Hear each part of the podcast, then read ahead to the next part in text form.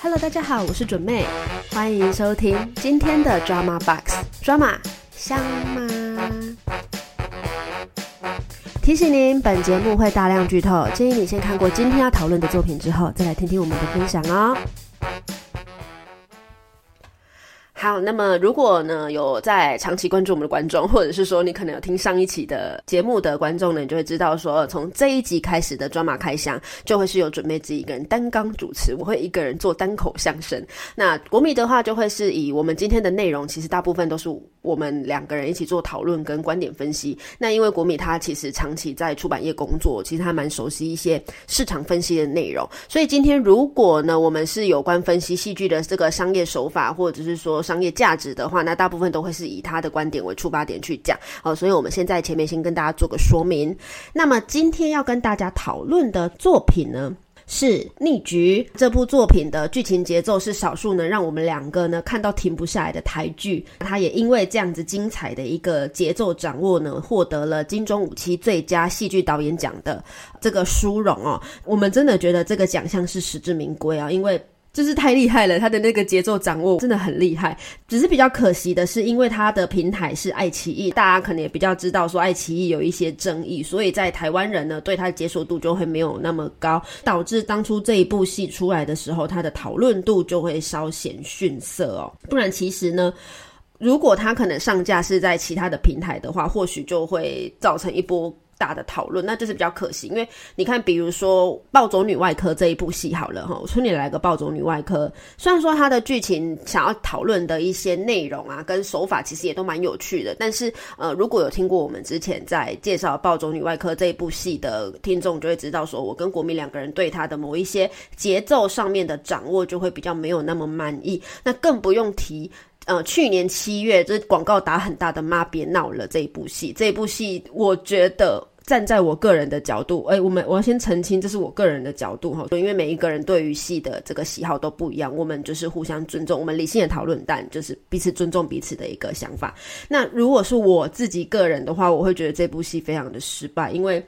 呃，他从剧本，因为他剧本也是改编自那个网络一个一个网络上还蛮有名的。呃分享自己生活的一个作家哈，然后他写那本书叫做《我哎什么我妈的什么异国婚姻吧》，我有点忘记了，反正就是妈妈的异国婚姻类型的的差不多的书名。我觉得他改编过来之后，又想要加上自己一点点东西，然后可是导致就是他的呈现又没有呈现的很好，剧情剪辑又非常的破碎。我觉得有太多问题，那部如果真要讲讲不完。那我们今天的主角不是他，所以我们就速速的带过哈。我个人对那部的评价是非常的糟糕的。国民甚至是没有看完，所以我们根本就没有办法做这一部戏。那如果说你们真的想听听看的话，你们也可以敲完了，好不好？那呃，如果说《逆局》这一部戏它有被放在其他的平台上的话，那我觉得或许它的讨论度啊，它我觉得它不会逊于《华灯初上》，因为《华灯初上》也是一部算成功的商业剧。那这一部其实它也是非常的商业，那就是很可惜，它就是在一个比较没有人会去使用的平台上。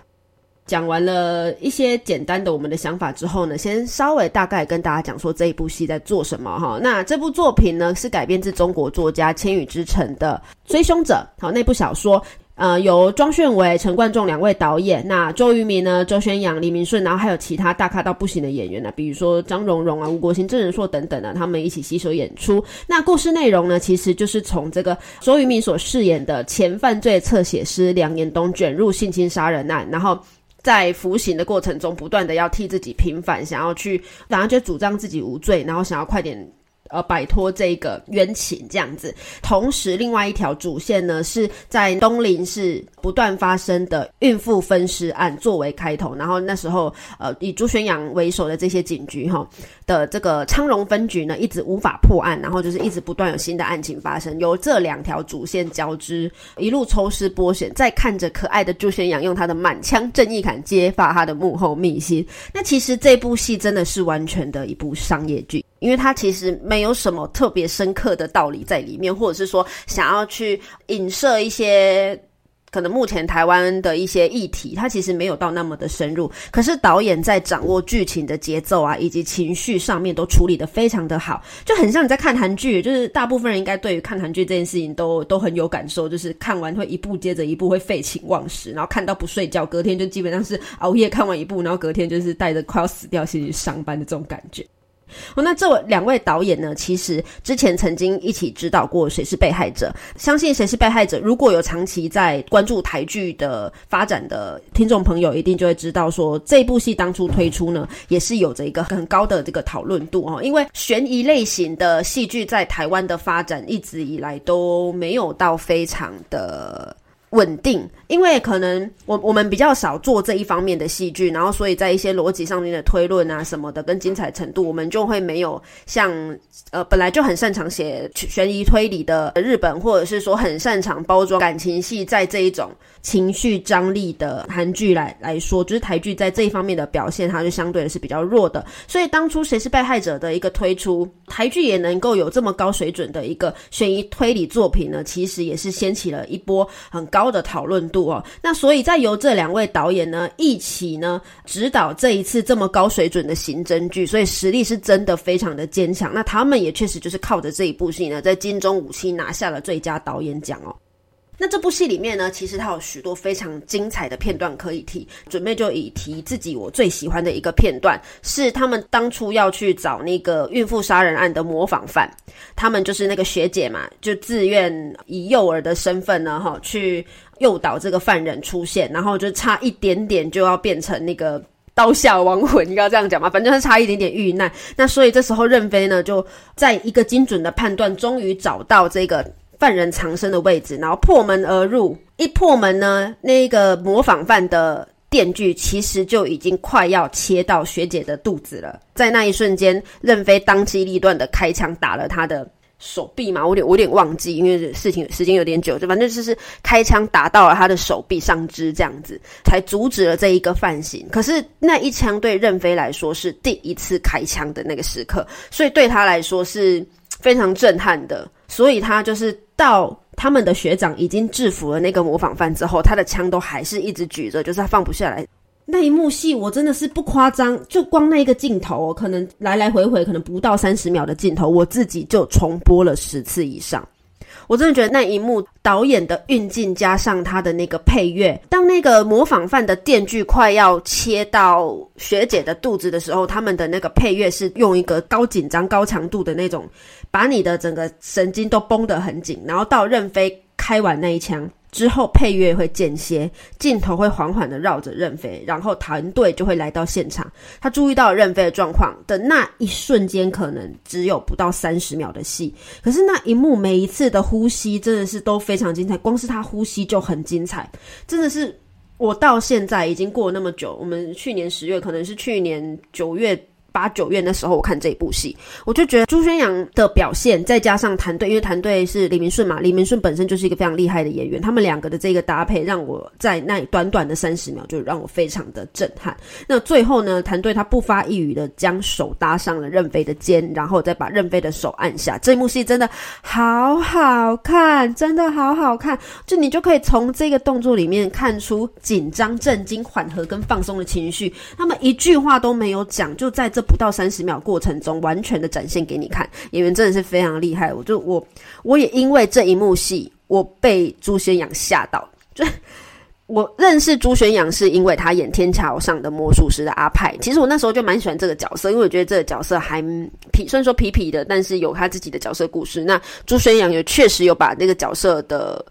背后的一些。感情演出来，可是朱宣阳的下一部戏我在看，就是村里来了个暴走女外科。那我觉得那部戏可能是当初在设定上的时候，角色的一些个性设定就有点缺陷，所以我觉得那部他在演那个八加九的时候，我觉得非常的不讨喜。所以我对于朱宣阳的认定就是一个诶还不错的新人演员。可是我在看到这一部戏的时候，我真的是。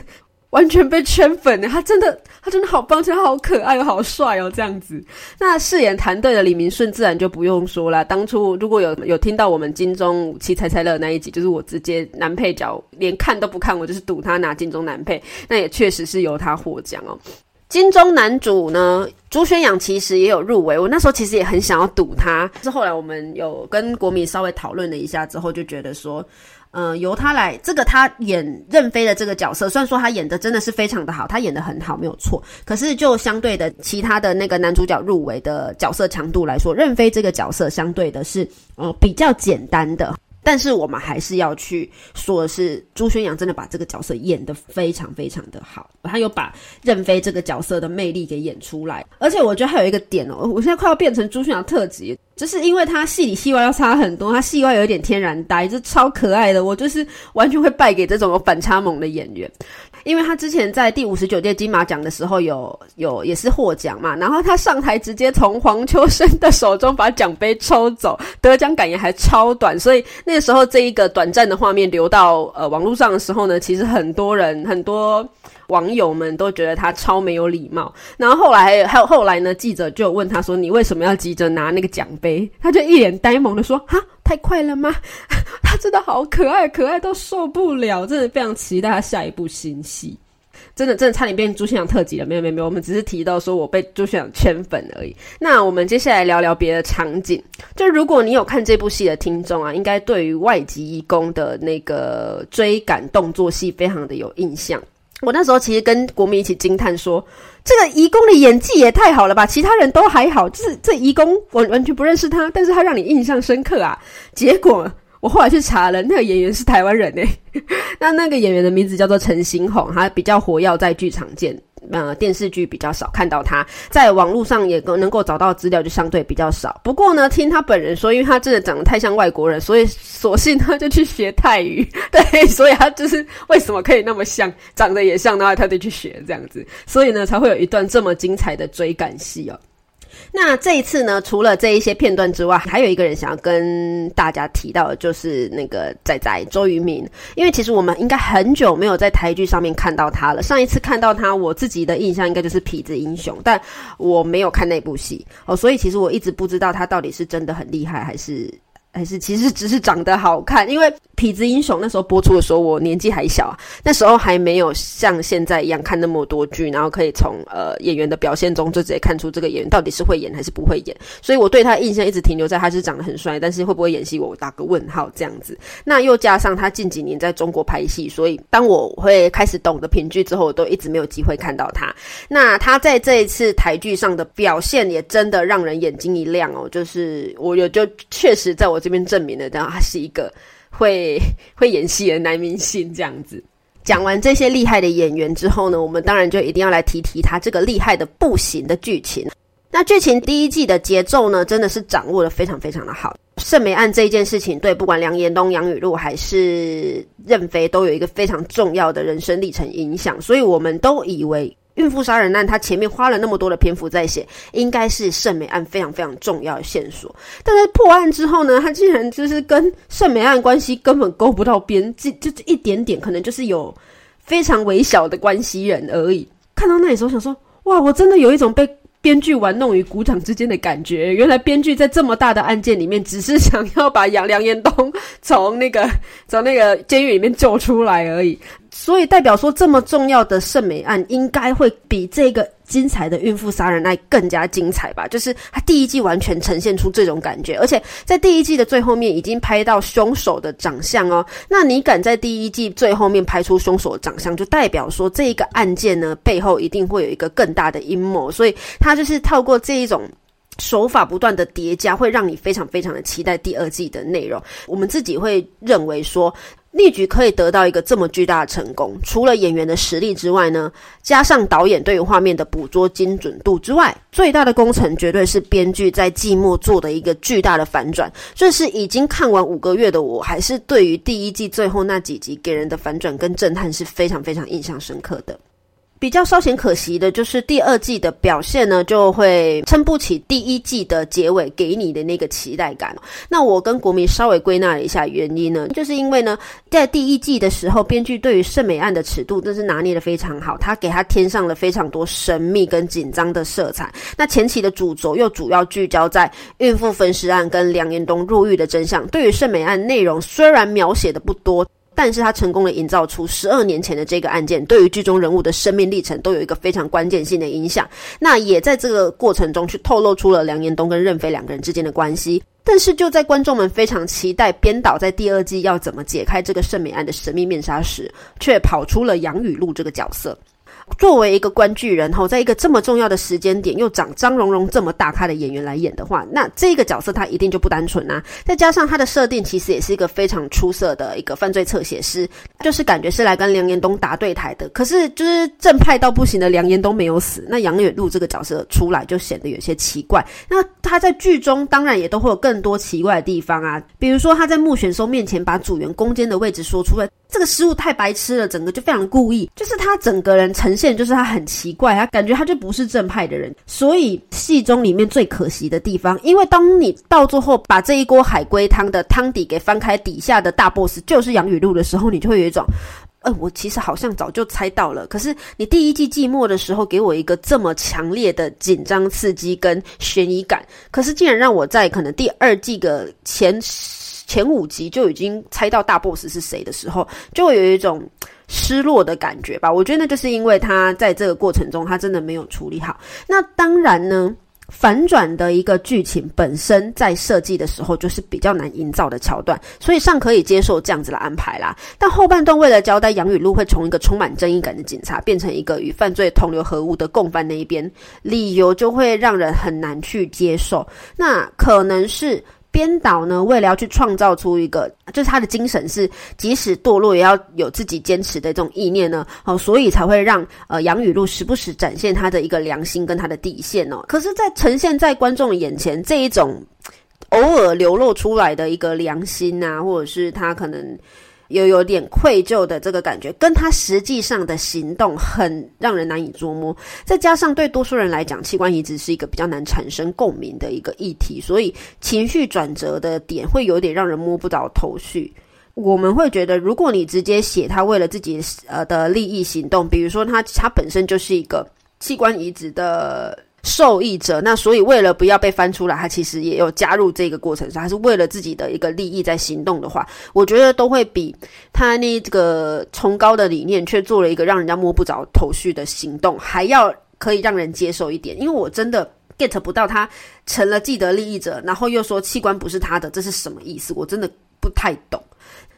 讲到这里呢。要不是我有脚本，我真的忘记我本我们本来在分析圣美案，我们其实本来是在讲圣美案的。可是你看我讲到这里，我们都还没有提到圣美案。我觉得这个就是圣美案最大的缺点，因为在第一季的时候，剧本主轴是一直扣着圣美案在做铺陈。可是到了第二季，圣美案的存在就会变得很弱很弱。尤其是我我以为是大 boss 的穆雪松口中得知的圣美案，不过只是为了要制造混乱而存在的一个事件，并不是为了要达到什么特定的目的。你就会显得说，那这个设定当初。出讲的那么大，它其实就是它的价值竟然是一个这么低的存在，你就会觉得替这一个呃圣美案感到有一点可惜跟惋惜。整体来说，虽然说会觉得后面这样子的安排有点小可惜，但是我们也不会掩盖它仍然是一部非常值得欣赏的好戏。那最后想要跟大家聊聊的是爱奇艺这个平台。因为呢，爱奇艺是我们觉得截至目前为止啊，台湾最懂得商业剧的平台，它甚至比那个 Netflix 还懂。嗯，他们其实非常会做那种。完整性很高，吸引纯粹乐听人收看的商业剧。所谓的商业剧呢，就是会高度集中在故事的叙事啊、角色的特色啊、演员的熟悉度以及声光效果啊这一些，并且剧本其实是不会融入太高深的理念的。就比如说，它不像那种良辰吉时那样子是有看没有懂的抽象概念，是非常容易引起观众共鸣的。好，比如说他们就会选择以爱情、亲情或是悬疑等元素的条件去写出一个很不错的剧本。那反观就是近期的台剧啊，还是会蛮常看到，呃，有一些故事内容里面的一些想要融入的概念很高，但是比较没有办法讲得很清楚的戏，比如说在金钟五期获得最佳戏剧的《四楼的天堂》，我觉得就是一个蛮典型的例子。我个人很喜欢，但我在看的过程中，我也会知道，呃，如果你只是一个纯粹乐听人，你不像我们很喜欢去分析剧剧中里面有哪一些有趣的元素跟想要提的议题的话，其实《四楼天堂》对于给普通只是想看戏的乐听人来说，它可能就会相对的没有那么有趣。那这样子一比较之下，爱奇艺的自制戏剧其实都平易近人的非常多，很适合做给单纯只想看剧的观众，所以才说他们很懂得商业剧。但就如同我们一开始说的，就是平台本身的争议导致宣传度很低，这一点就真的非常的可惜。那节目到了这里也差不多要进入尾声了，我们当然还是要按照惯例颁发香香奖啦。那本集的香香奖得主绝对是朱宣阳，没有人可以跟朱宣阳抢香香奖。其实我一开始选择的片段应该是朱宣阳帮季思琪撑伞的那一段，因为我觉得非常的暖。可是因为这一个节目在制作的过程之中呢，停摆了很长的一段时间。当我再一次提起笔在写脚本的时候呢，我其实已经忘记那一段在干嘛了。但是我。对于整部戏有一段对于任飞来说印象非常深刻的戏，就是梁延东那时候在要想办法的替自己证明自己的自己没有罪的那一段，然后他们有找到一个证人，但这个证人如果出庭作证的话，可能会有生命危险，于是梁延东就要请任飞一定要保护这个证人。那任飞就问了一句说：“你说他会有生命危险，那这样我怎么办？”梁延东就回说：“你怕吗？”他之后他就回说：“怎么会？警察的责任就是要保护人民呐。”然后之后呢，梁延东就露出了一个欣慰的笑容，就是我果然没有看错人的那种笑容。我到现在都还记得叶青二楚，就是任飞脸上那种游游刃有余，就是我不怕。然后他我坚持我的信念的那种笑容，跟看着这样子的任飞的梁彦东的笑容都好棒。于是我就默默的占了他们两个的 CP 了，任梁 CP。这样，OK，那所以呢，我就决定要把我们本集的香香奖就颁给了这一段非常非常香的两个两个角色啊，主要是朱宣阳啦。那么以上就是今天香香奖得奖的片段呢。最后呢，跟大家报告一下逆局在各大奖项所获得的成绩。在第五十七届金钟奖呢，他们有入围戏剧节目奖。戏剧节目导演奖跟戏剧节目编剧奖，那最后呢是拿下了戏剧节目导演奖的这个殊荣。演员当然也有受到了还蛮多的一个肯定哦，比如说朱轩阳有入围这个戏剧节目男主角奖，江怡伟有入围戏剧节目最具潜力新人奖，那李明顺呢则是拿下了戏剧节目男配角奖哦。所以其实这个肯定都是呃大家有目共睹的。那当然呢，后制团队也有是入围了这个剪辑奖跟这个美术设计奖。其实受到很多方的肯定。那么今天的节目就到这边啦，希望大家会喜欢哦。本集资料来源来自维基百科戏剧采访内容，以及我跟国民两个人的观剧心得及观点，希望你们会喜欢哦。如果正在听节目的你，对于戏剧呢有满腔的热情，无处发泄，也欢迎你来我们的 FB 跟 IG 跟我们互动哦。拜拜。